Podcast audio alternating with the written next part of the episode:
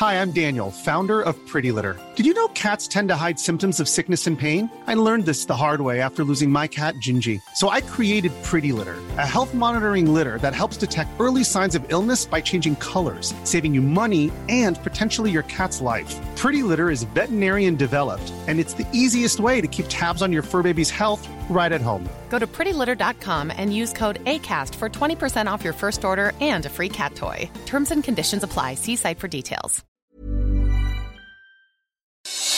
Noticias del Heraldo de México.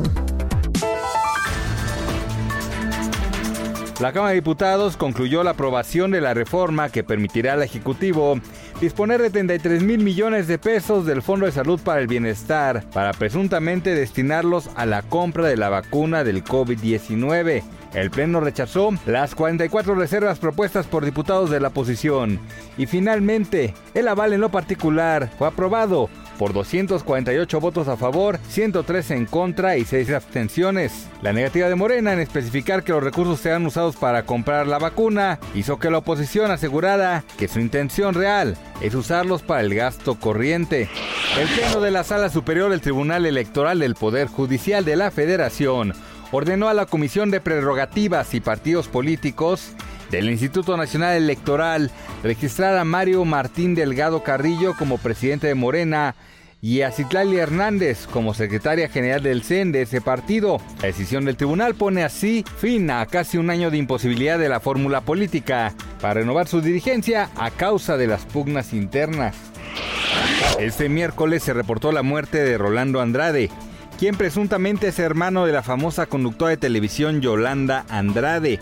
De acuerdo con distintos medios, el cuerpo de la víctima fue localizado al interior de un domicilio y presentaba una lesión por arma de fuego en el pecho.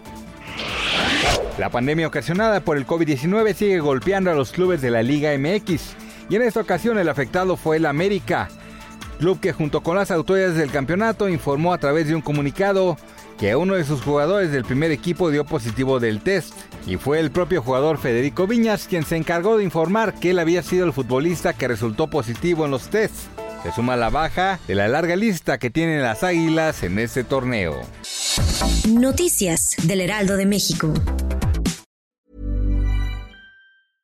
Imagine the softest sheets you've ever felt. Now imagine them getting even softer over time. That's what you'll feel with Bowl and Branch's organic cotton sheets. In a recent customer survey, 96% replied that Bowl and Branch sheets get softer with every wash. Start getting your best night's sleep in these sheets that get softer and softer for years to come. Try their sheets with a 30-night guarantee. Plus, get 15% off your first order at bowlandbranch.com. Code BUTTERY. Exclusions apply. See site for details.